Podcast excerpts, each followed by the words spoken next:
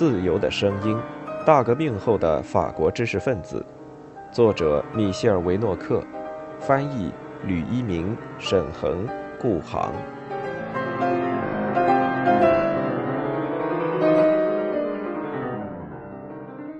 提耶尔的机会在一小段时间之后才会到来。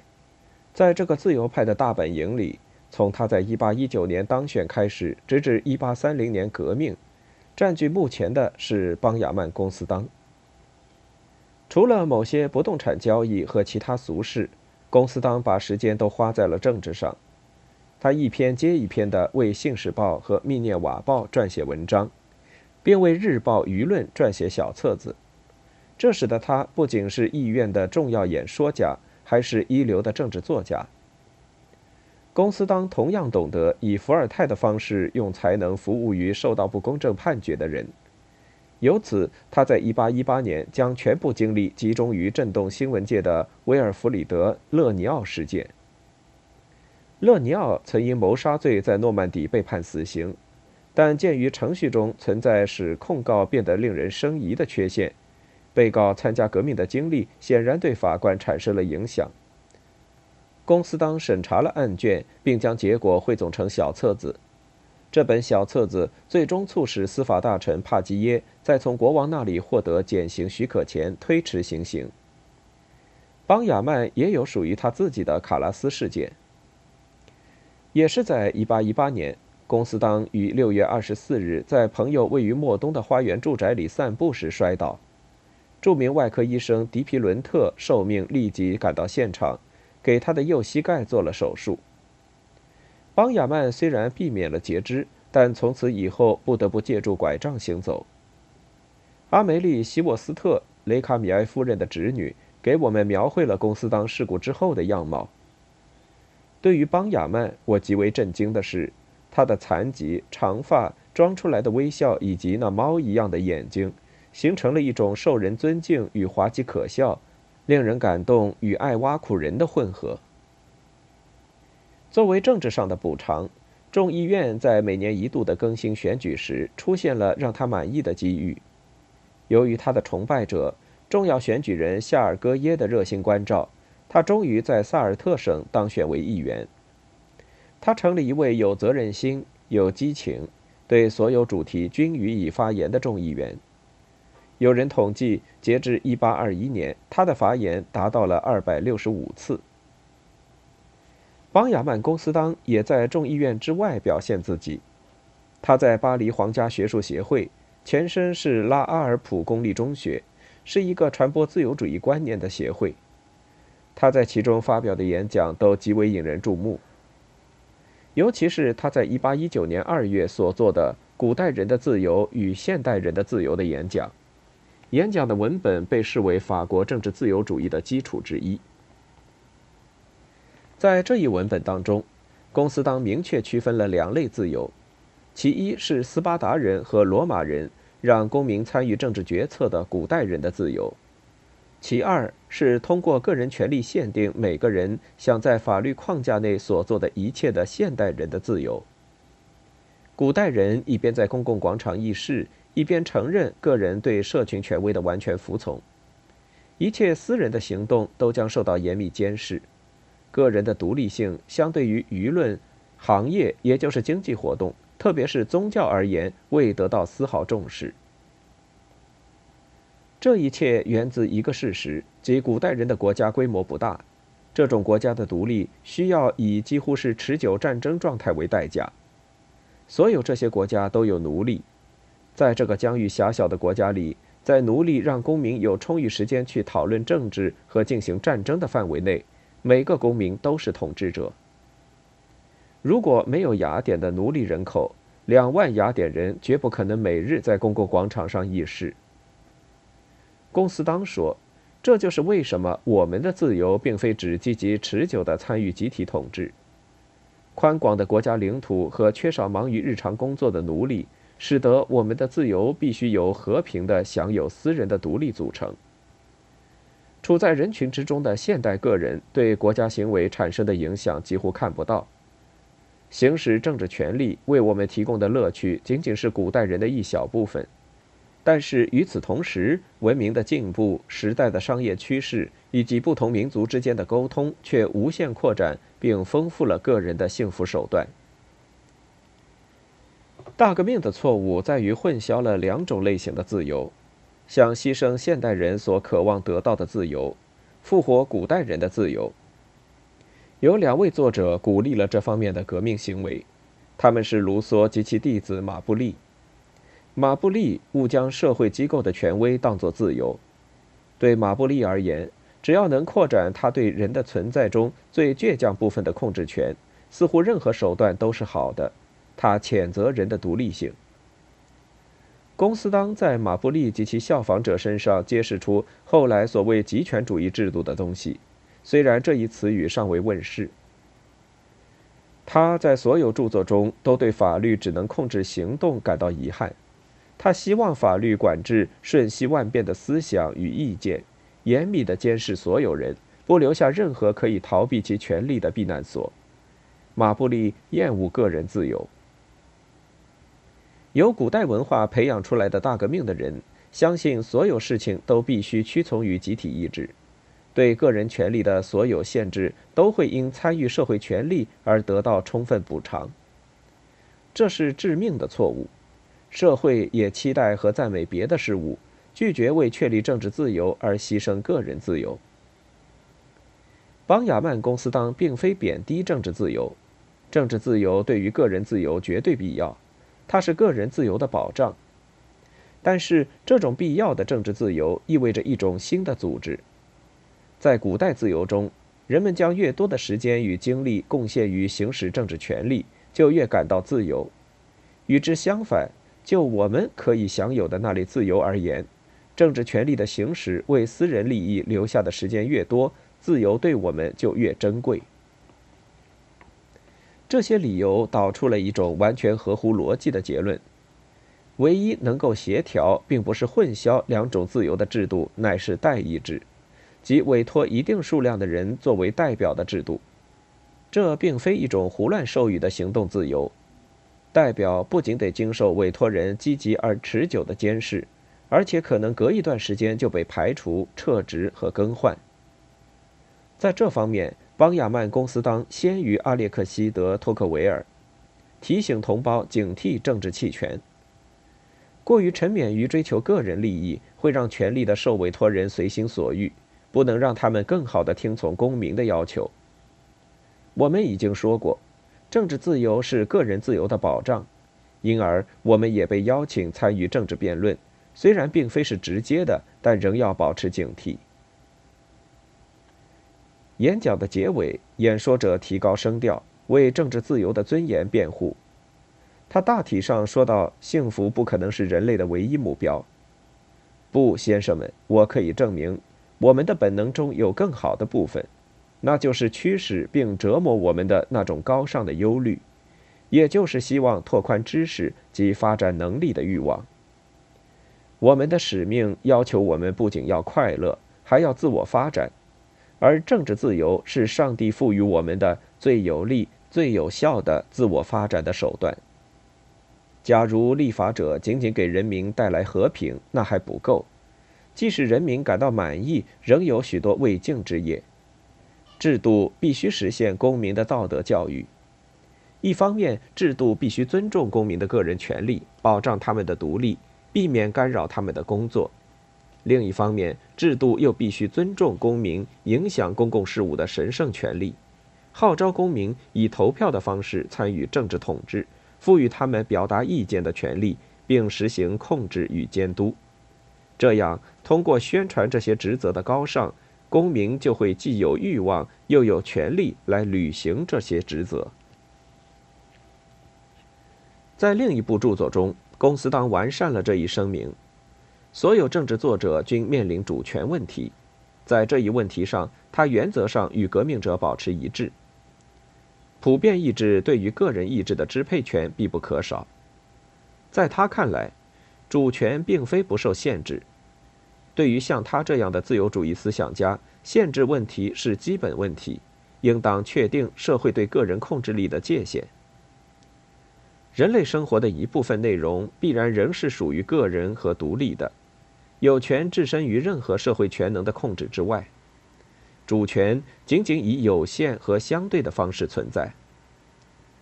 自由主义思想的奠基石如下：世上没有不受限制的权利，不管是人民的权利，还是那些自称为人民代表的人的权利；不管是拥有什么称号的国王的权利，还是法律的权利。因为法律本身必须受到限制，不可以把法律的权能扩展到所有对象，否则将构成专制政治。公司党列举了权利不可侵犯的领域：个人自由、宗教自由和言论自由，包括公开表达自己的自由及新闻自由，以及享有财产和免受一切专横权利侵害的保障。这一财产问题始终给邦雅曼公司当的著作招来社会主义者的批评。他所捍卫的自由，难道不是有产者的自由吗？他本人难道不是拥护把投票权限定在有产者的纳税选举吗？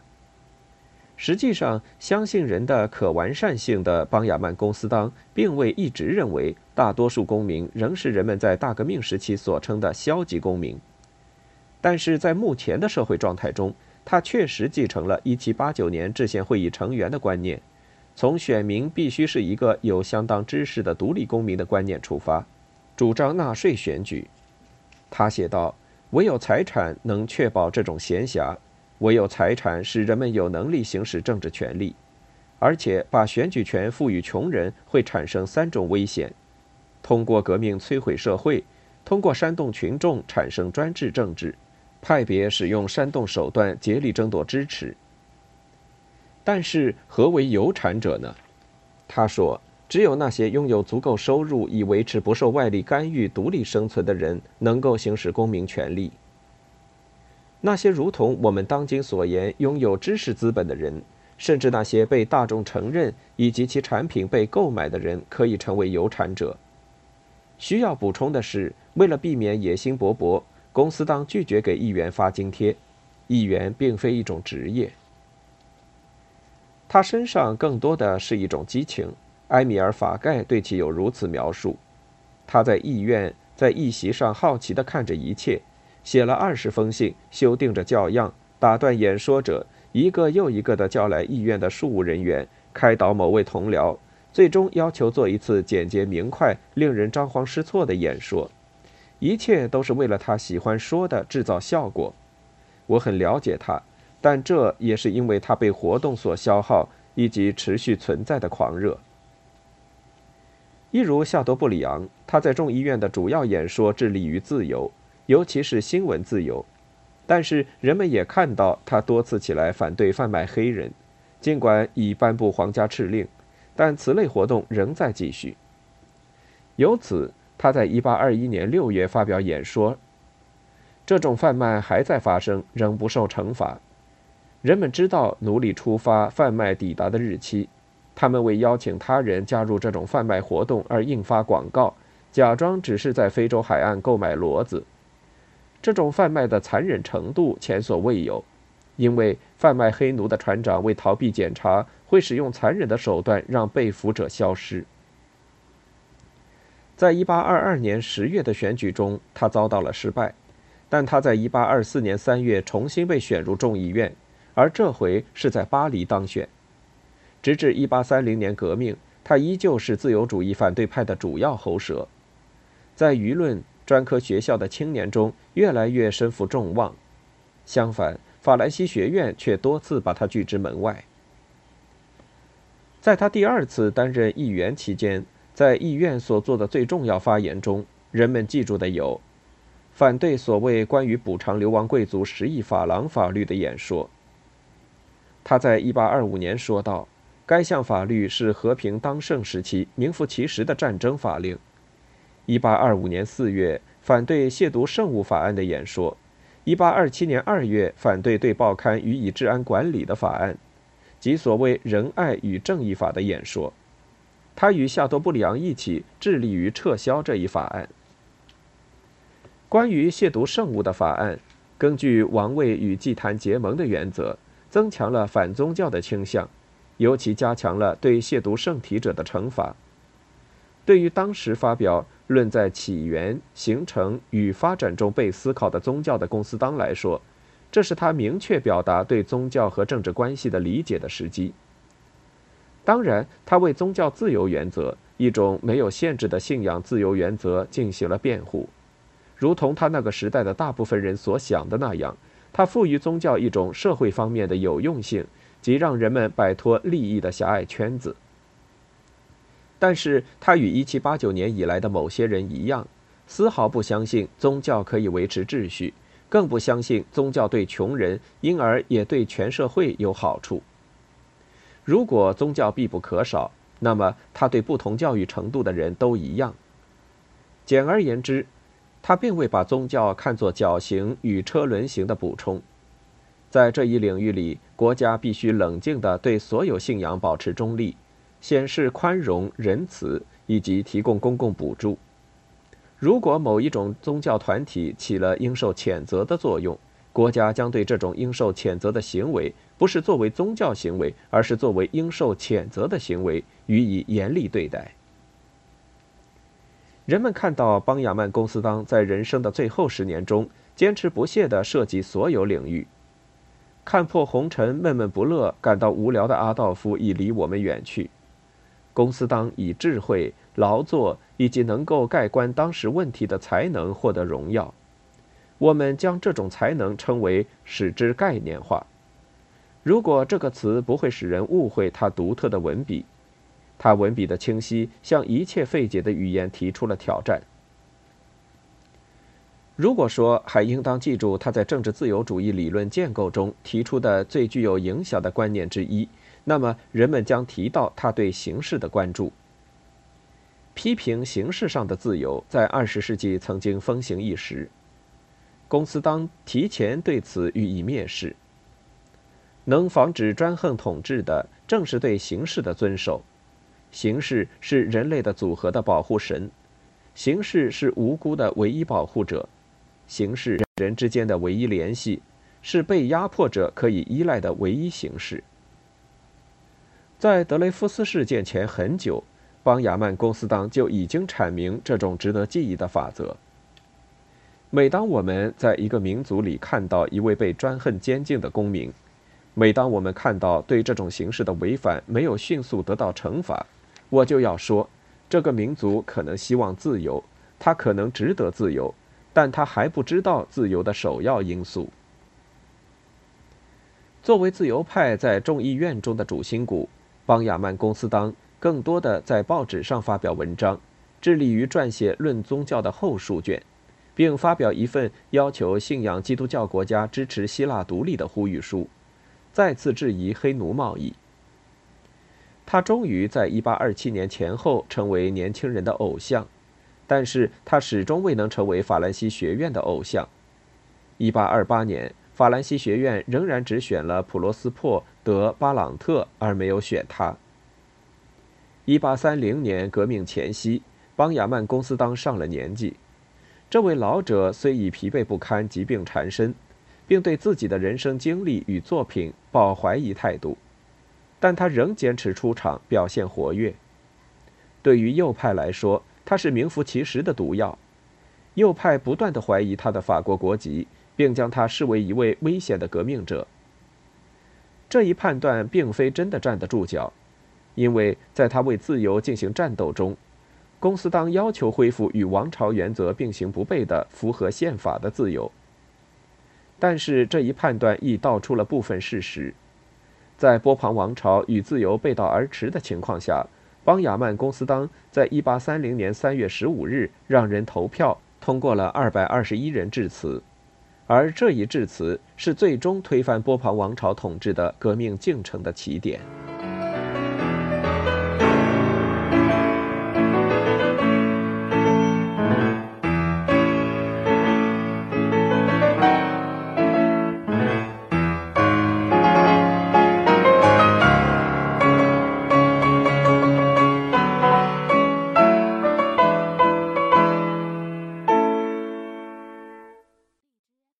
听完整版有声书，请关注我的微信公众号“我也读书 FM”，获得收听与更新信息。